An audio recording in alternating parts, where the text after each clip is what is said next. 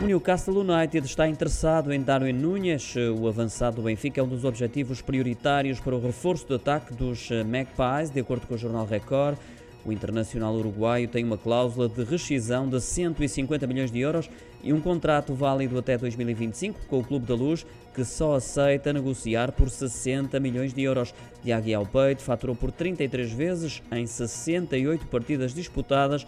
Ele que chegou aos encarnados em 2020 a troco de 24 milhões de euros para os cofres do Almeria, clube que representava até à data e que ficou com 20% de uma futura transferência, com 10% a serem pagos aos agentes agentes do jogador alternativo a Darwin é Zapata, avançado colombiano da Atalanta, mas os ingleses só aceitam pagar 30 milhões de euros por ter já 30 anos de idade.